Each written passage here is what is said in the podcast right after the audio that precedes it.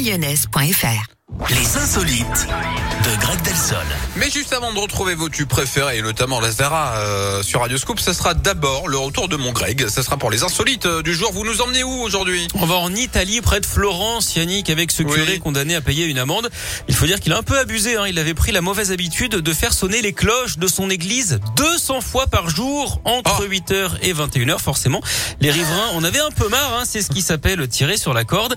Après euh, des années de combat judiciaire, il a donc écopé de 2000 euros d'amende. Alors, il aura encore le droit hein, de faire jouer le tocsin, mais uniquement pour la messe et la prière. D'ailleurs, Yannick, vous connaissez hein, le comble pour un prêtre. euh, Dites-moi tout. Bah justement, c'est de se faire sonner les cloches. Ah, voilà, vous voyez que vous pouvez être agréable et drôle en même temps. N'est-ce Hein, pas euh, mon Je ne suis qu'amour et volupté pour vous, Yannick. Oh là là, vous en dites tant. Euh, N'en dites pas trop. Et revenez surtout demain 10h pareil hein, pour le retour de l'actu et des insolites euh, de mon Greg. À demain À demain. Merci d'être avec nous. Vous êtes